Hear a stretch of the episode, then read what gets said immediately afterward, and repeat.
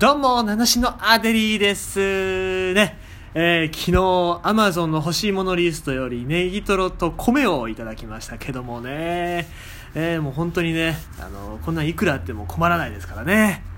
えー、ということで、あの、ミルクボーイ風の入りから始まりましたけども、まあ、あの、昨日、イヤさんという、え、あの、リスナーの方、えーから、えー欲しいものリストからね、ネギトロと米をいただいて、まあ、あの、やっぱ、僕、米はね、リアルにないから欲しいんです。ね。ペンギンの主食米ですからね。あの、皆さんご存知の通り米なんでね。あと、ネギトロはね、僕、あの、大好物で、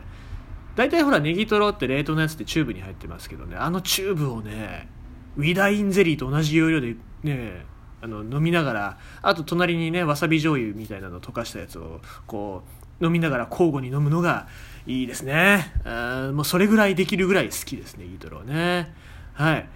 えー違いますね、今日は、えー違う話しますけども、そう、ポッドキャストし始めてからなのかな。えー、Spotify をちょっと聞き始めて、まあ、音楽聴くときは僕はスマホの中に入ってる音楽聴いてたんですけど、Spotify、まあ、ラジオアップロードね、されるんで、まあ、使ってたんですけど、あ結構いいんですよね。ランダムでいろいろなやつ、まあ、僕が聴きたい曲の前後ぐらいに、その、お前この曲好きやろっどやっつって、あの、どやお前好きやろうがっつって、ね、あの、外で暴走族が走ってますけどもね、えー、好きやろっつってね、あの、入れられるんですけど、まあ、確かに好きなんだよね。だいたい90年代、80年代ぐらいの音楽のね、ヒットソングとかを流してくれるからさ、いいんですよね。だからなんか、ずっと聴いてるんだけどね、うん。いいよね、なんか、あれぐらいの時期のね、あの、曲聴いてるの。これなんかね FM ラジオの代わりに聞く感じがすごいいいんですよ。でそのなんだろうそのランダムで流れてくるっていうのがねあのララジオのあの間のね曲紹介みたいな感じでねいいですよね。逆に言うとほら僕なんかポッドキャストこれアップロードしてますから、うん、曲紹介とかでさその次に自分の紹介した曲をあ流せるといいよね、えーだから例えばなんだろう。えー、ということでね、お送りしております、私のありの、えー動物の友達と VTuber とラジオと、では、えー曲紹介しましょう。あいみょんで、えーうどんの歌。みたいな感じでね。えー知らないよ、あいみょんが何の歌歌ってるか知りませんけどもね。えー最近、最近の歌手の名前を出しときゃいいだろうと思って。えーどんな歌でしょう？うどんの歌ですよ。はい。肉うどん好きよみたいな話ですよねきっとね、えーみたいな感じでさあの曲紹介して流れてそれでみんなが聴いてくれるあれによってねあのある程度インセンティブが入るっていうそういう仕組みがあればねいいよね。なんかポッドキャストとしても使いやすいよね Spotify はい。えー、っとねただそのね間に僕無料のやつ使ってるんで無料の体験版じゃないけど、まあみんな無料で使えるんですけどね。無料なので CM 入るんだよね。曲の合間とかに。でさ、よくね、今度公開されるのかな、日本では。キャッツ。キャッツっていう映画があるんですけどもね、まあ、すごいですよ。僕、この間スター・ウォーズ見た時の CM で、まあその広告でね、見たんですけど、すごいですよ。まあ評価評価が知ってるかな？これはねあの有名な評価あのこの映画を0から5点で答えるんだったらうーん玉ねぎだねっていう評論家の人のね、えー評論があるんですけど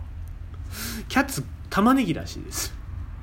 えーまあ、どういうのかっていうまあ、あの最新の、ね、VFXCG 技術技術で人間のほ本当人間に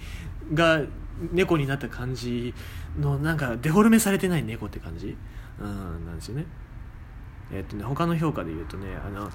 性欲を爆発させた毛皮の化け物たち。人間の顔をした小さなゴキブリ。玉ねぎっていうね、えーそういう評価なんだよね。だから、うん、僕におすすめしないでくれと。まだね玉ねぎになりたくない。もう玉ねぎにはなりたくまだ玉ねぎになりたくないです、えー、ていうか玉ねぎになりたくないです。えーね、多分キャッツキャッツ自体は素晴らしい作品だと思いますけどちょっと、ね、表現の仕方がまだ先進的すぎたかなっていう感じですよね。うんまあ好きな人は見に行けばいいと思いますけど、ちょっと、うんまあ CM 見てみるといいと思います。はい、キャッツで調べてみたらね、あの CM YouTube にあると思いますので見てください。はい。まあそんなこんなで今日のテーマは猫の集会なんですけども、まあ猫はなんで集会をするのかっていう話ですね。よく YouTube とかで猫の集会の映像とか、あとツイッターとかにも猫の集会に連れてってもらったみたいなね、そういう話ありますけども、なんであれは集会をするのかっていう話をね、えー、ちょっと今日調べてましたら、うん。これね、えっ、ー、と、パウル・ライハウゼンさんっていうね、えー、動物学者の方が、えー、猫の帝王、猫の帝王ってなんかすごいね、猫の帝王という異名を持つ、えー、動物学者の方がいるんですけど、えー、その人が1973年に、えー、報告したものの中に、えー、その猫の集会の特徴として、オス猫もメス猫もいると。で、まあ大体あの距離は2メートルから4.5メートルぐらい。で、あの、たまにグルーミングしたりとかして、基本的に喧嘩はせずにただ座ってるだけ。で、えー、一晩中続くこともある。で、えー、夜中が過ぎたら自分たちのテリトリーに帰っていくっていうね、えー、報告があるんですけど、じゃあなんでやるのかっていう話ですよね。えー、っとね、一つ、一つは、えー、っと、これね、猫同士の情報交換っていう話がありますね。何の情報交換かっていうと、まあ、地域猫同士の顔合わせ、まあ、新人が来たら、お前新人かみたいな感じでね、えー、顔合わせをするっていうのと、えー、話があるのと、あとね、マチコン。マチコンをしてるんじゃないかっていう説ありますね。マチコン。えー、その集会中に交尾をするっていう姿を目撃したっていうね、情報があるんですけど、えー、まあ、パそれでパートナーを探してるんじゃないかっていうね、え説なんですけどただあの、うん、集会というかマチコンで交尾し始めたらそれはもうすでにマチコンではないですよね。それはなんかあのパリピのなんかなんだろうあのハプニングなんとかみたいなそういうあれですよね。うん。数振りですよね。えー懐かしいですね。久しぶりに言ってしまいましたけども、うん、そういうわけではない。ただねこれ繁殖シーズン以外にも猫の集会っていうのは開催されてるらしいのでえー、まあ、ちょっと怪しいよねって話ですけど。あと政治的な話し合い、まあ、ボス猫を決めてるんじゃないかっていうんですけども。ただ猫ってそういうなんかうんなんか上下関係みたいなのはないとは言われますけどもね。ただ最近最近の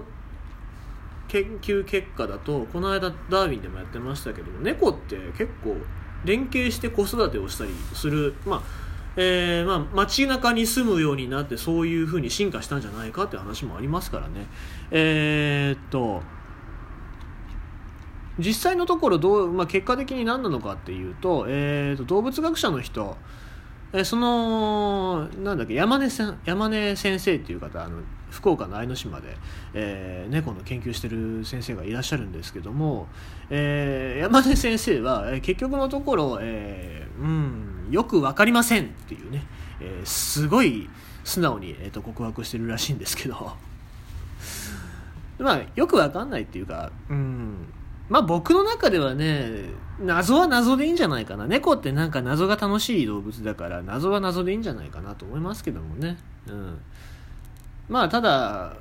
最近はやっぱその都市部にで生活するようになって集団性を身につけたんじゃないかっていう研究結果もありますからまあまあそうだねそうなのかもしれないしそうじゃないのかもしれないし、うん、まあそれは猫にならないと分かりませんのでね。僕みたい僕みたいなあのペンギン VTuber みたいにねあの猫 100%VTuber みたいな人だったらもしかしたら知ってるかもしれませんので。はい。えー、まあ今日はそんなところですね。結局のところなんで猫が集会するかっていうのはよくわからないらしいです。なので猫と喋れる方はちょっと聞いてきてください。よろしくお願いします。